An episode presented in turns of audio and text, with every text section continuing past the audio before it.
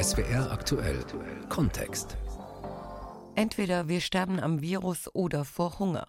Gran Canaria sucht nach Wegen aus der Krise. Die Kanarischen Inseln gehören zu den beliebtesten Urlaubszielen der Deutschen. Doch derzeit rät das Auswärtige Amt von Reisen dorthin ab. Ganz Spanien gilt als Risikogebiet. Das ist dramatisch für die Tourismusbranche. Sven Weniger und Michael Marek waren in Gran Canaria und haben Menschen getroffen zwischen Verzweiflung und dem Willen, etwas zu verändern.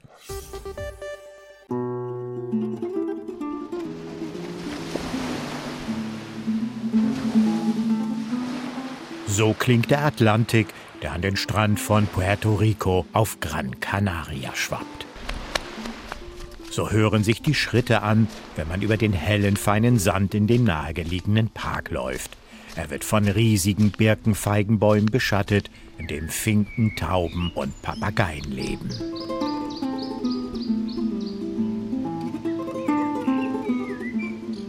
All dies wäre nicht weiter bemerkenswert. Doch zum ersten Mal seit fast einem halben Jahrhundert sind diese Geräusche wieder zu hören. Tagsüber, wenn eigentlich der Autolärm alles überlagert, wenn tausende Badegäste Puerto Ricos Bucht überschwemmen und sich dicht an dicht am Strand vergnügen. Seit der Covid-19-Pandemie ist alles anders. Es geht uns schlecht. Die Situation ist sehr schwierig. Das hier ist ein Touristenort und die Corona-Krise hat unsere Arbeit stark beeinträchtigt.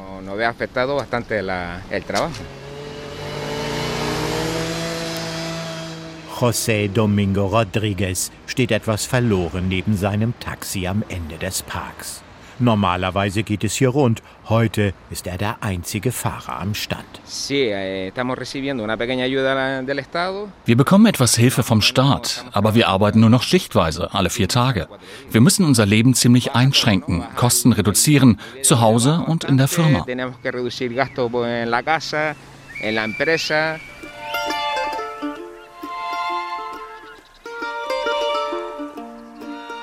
Puerto Rico ist die größte Feriensiedlung im äußersten Südwesten Gran Canarias. Der Ort mit seinen 20.000 Betten ist ein Produkt des Massentourismus, der ab den 1960er Jahren die Kanareninsel zum beliebtesten Ferienziel deutscher Sonnensucher machte. Jetzt sind sämtliche Lokale geschlossen, die den Strand in einem weiten Halbrund einrahmen keine bunten Fahnen, nur noch Bettlaken mit aufgemalten Protestsprüchen flattern im Wind. SOS, das Gastgewerbe stirbt, ist da zu lesen. Auch José Rodriguez Kundschaft hat sich in Luft aufgelöst. Wie vielen Kollegen reicht ihm die Unterstützung des Staates nicht. Die hatten sieben Monate Zeit, um Lösungen zu finden. Und meiner persönlichen Meinung nach, die auch alle Kollegen teilen, ist nichts passiert. Wir sorgen uns um die Zukunft, wie es weitergeht.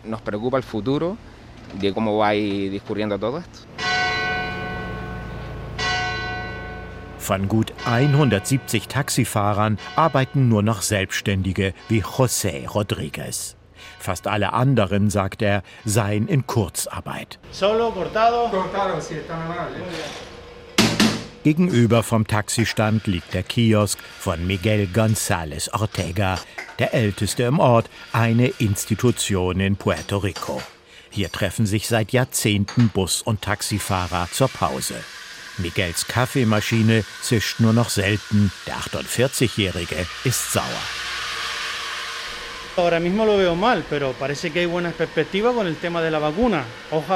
Im Moment sieht es schlecht aus. Man kann nur hoffen, dass der Impfstoff wirksam sein wird, dass die Länder ihre Bürger impfen und die Reisebeschränkungen aufgehoben werden.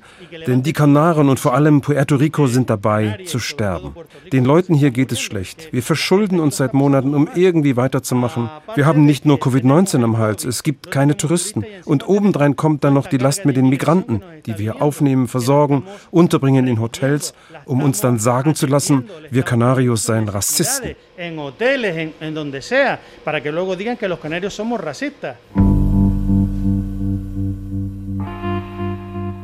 Man hört das oft in diesen Tagen, alles breche gleichzeitig über die Kanaren und ihre Bewohner herein.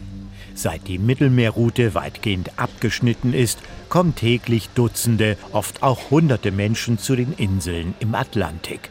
In klapprigen Booten, entweder aus dem Süden von Mauretanien und dem Senegal oder dem Osten, wo die marokkanische Küste nur gut 100 Kilometer entfernt liegt. Als das provisorische Aufnahmelager in Puerto Ricos Nachbarort Argineguin überlief, wurden Flüchtlinge in leeren Hotels untergebracht. Ein Hohn für viele Canarios, dass die abhanden gekommenen zahlenden Gäste nun durch solche ersetzt wurden, die auch noch Steuergelder kosten. Dabei ist die Wut weniger Ausdruck von Fremdenfeindlichkeit, sondern von Verzweiflung. Seit Dezember gibt es regelmäßig Demonstrationen, die das zum Ausdruck bringen. Nosotros tenemos que ser solidarios con esas mujeres y hombres que trabajan en los hoteles. Wir müssen solidarisch sein mit den Männern und Frauen, die in den Hotels arbeiten. Niemand von denen hat zurzeit Arbeit. Es gibt hier Hotels, die nicht einen Gast haben. Hier in Puerto Rico haben wir 4300 Einwohner und 4000 Immigranten. Das gibt es nirgendwo sonst auf der Welt. Wir sind einfache Leute. Wir wollen nur arbeiten. Wie können wir das, wenn Immigranten in Urlaubsorten untergebracht werden? Wir wollen sie gut behandeln, mit Respekt. Aber Tourismus und Migration sind inkompatibel.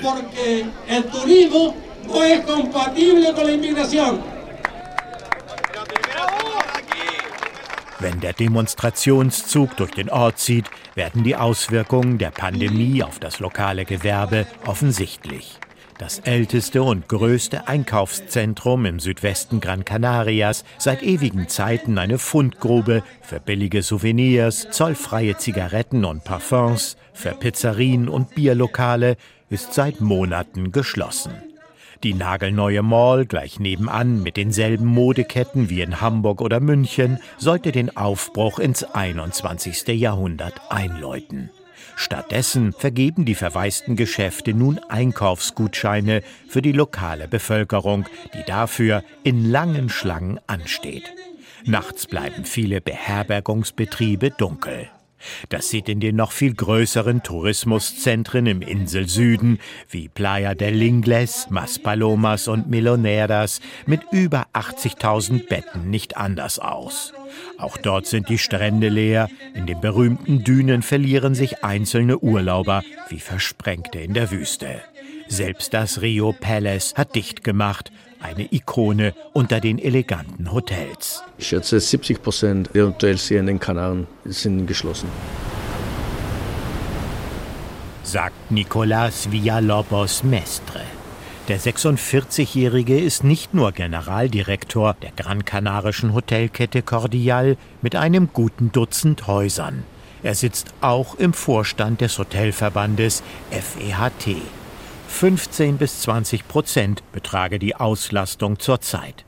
Zur Frage, ob die Hotellerie überhaupt zu retten ist, äußert er sich skeptisch. Jein. Ich meine, es gibt Hotels, die das doch überleben werden, aber dann gibt es auch andere Gesellschaften, die es überhaupt nicht überleben werden. Und das hängt natürlich an, von wie gesund halt die Unternehmen waren. Ne? Wir mussten im Mitte März schließen.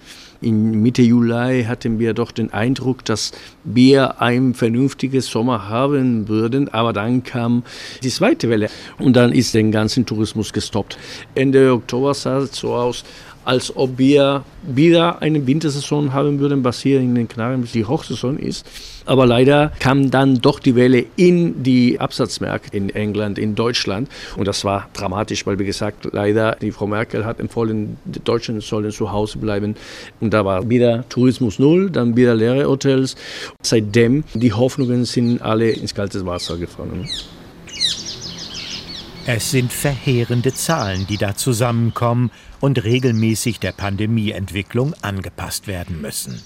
35 Prozent des Bruttoinlandsprodukts werden direkt im Fremdenverkehr erwirtschaftet, inklusive des Umfeldes sogar 80 Prozent der Gesamtleistung der Kanaren.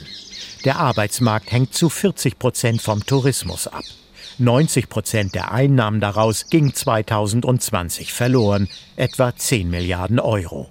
Die Zahl der ausländischen Urlauber sank um gut 70 Prozent von 13,3 auf knapp 4 Millionen. Drei Viertel der Flugverbindungen nach Gran Canaria aus den wichtigsten Quellmärkten Großbritannien und Deutschland wurden gestrichen. Und dann sagte Bundeskanzlerin Angela Merkel im Oktober letzten Jahres noch den verhängnisvollen Satz, bitte bleiben Sie zu Hause. Für viele Kanarios klang das wie ein Todesurteil. Bueno, yo entiendo, es su responsabilidad como cargo público y entiendo que en estos momentos. Ich verstehe das. Es ist die Verantwortung ihres politischen Amtes. Da muss Frau Merkel in dieser Zeit vorsichtiges Verhalten von den Bürgern fordern. Andererseits denke ich auch, dass Verreisen auf die Kanaren für viele Deutsche ein Bedürfnis ist, physisch und psychisch. Das milde Klima auf den Kanaren tut der Gesundheit in kalten Zeiten gut. Daher finden viele Menschen, auch wenn es ein gewisses Risiko mit sich bringt, dass es sich für sie trotzdem lohnt. Antonio Morales hat das höchste politische Amt Gran Canarias. Der Inselpräsident empfängt in seinem Büro in der Hauptstadt Las Palmas. Morales ist ein Mann leiser Worte, doch seine Sorgen sind unüberhörbar. Aber ich sehe auch, dass die Situation in Deutschland im Moment deutlich schlechter ist als hier. Daher gibt es keinen Zweifel, dass es risikoreicher ist, in Deutschland zu bleiben, als auf die Kanaren zu kommen.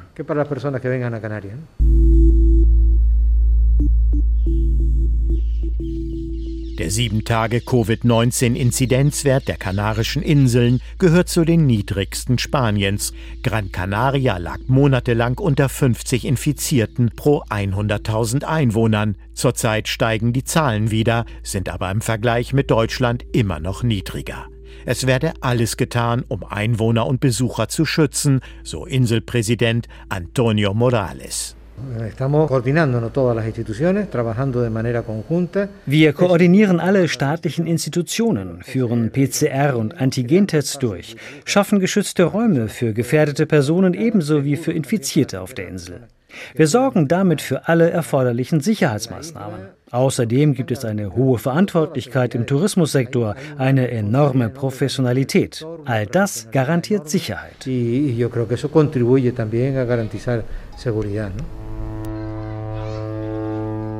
Eine Entwicklungsmöglichkeit Gran Canarias sieht Morales in neuen Geschäftsfeldern, die die Abhängigkeit vom Tourismus reduzieren könnten. Denn darin liege eine Gefahr. Altísimo. Altísimo. Y eso hemos venido siempre insistiendo en la necesidad de diversificar nuestra economía. Und zwar eine sehr, sehr große. Wir müssen unsere Wirtschaft diversifizieren. Es gibt Alternativen.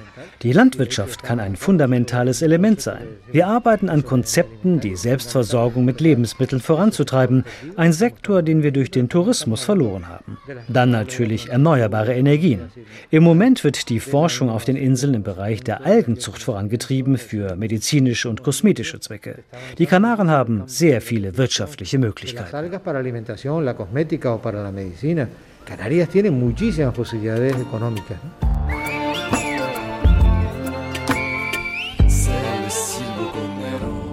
Die Landwirtschaft wieder erstarken zu lassen, ist nicht ohne Ironie. Bis in die 1990er Jahre waren weite Teile des Inselsüdens von Tomatenplantagen bedeckt, von Bananenpflanzungen, Orangenhainen. Erst der Fremdenverkehr ließ die Bauern abwandern in die Urlaubszentren, um sich dort als Kellner oder Taxifahrer zu verdingen. Die terrassierten Felder verfielen, die Wasserversorgung der Golfplätze war nun rentabler als die landwirtschaftlicher Flächen.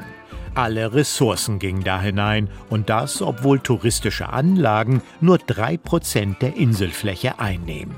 Wirklich innovativ ist ein Sektor, der bisher kaum im Fokus war, auf den Kanaren aber geradezu idealtypisch zeitgemäße Berufsausübung im Corona-Lockdown erlaubt. Arbeiten von unterwegs und im Homeoffice, auf Spanisch Teletrabajo genannt, also die Arbeit aus der Ferne. Es gibt viele Leute in vielen Ecken der Welt, auch wegen der Pandemie, für die es einfacher und bequemer ist, an einem sicheren Ort zu arbeiten, in einem besseren Klima, in dem man auch mal am Strand Pause machen kann, spazieren gehen, wandern, Freizeit in der Natur und zur gleichen Zeit arbeiten kann. Das ist hier absolut miteinander vereinbar, während es anderswo kalt ist, Schnee fällt und viel mehr Virus unterwegs ist mucho frío, mucha nieve y, y, y mucho más virus. ¿no?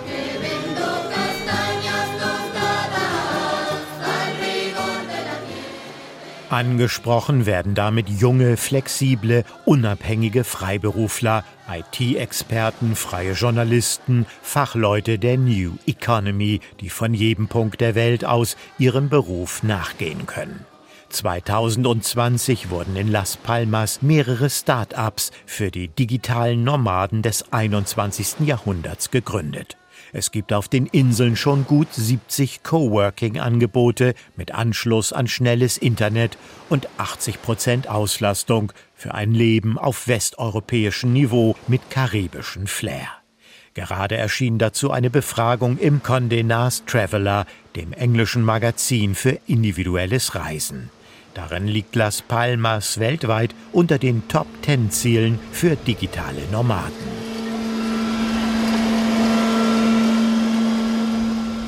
Die Zeit wird zeigen, ob es der Insel gelingt, diese Initiativen über die Pandemie zu retten oder nach erfolgreichen Impfkampagnen wieder in den alten Trott verfällt. Dass Covid-19 zu Schockstarre geführt hat, lässt sich jedenfalls nicht beobachten. Unübersehbar ist, dass viele der alten Hotelkomplexe gerade gründlich renoviert werden. Nicolás Villalobos Mestre fasst den Herzenswunsch der Canarios in einem Satz zusammen. Ich hoffe, dass für die, die zweite Hälfte 21 dann wieder die Sonne rauskommt.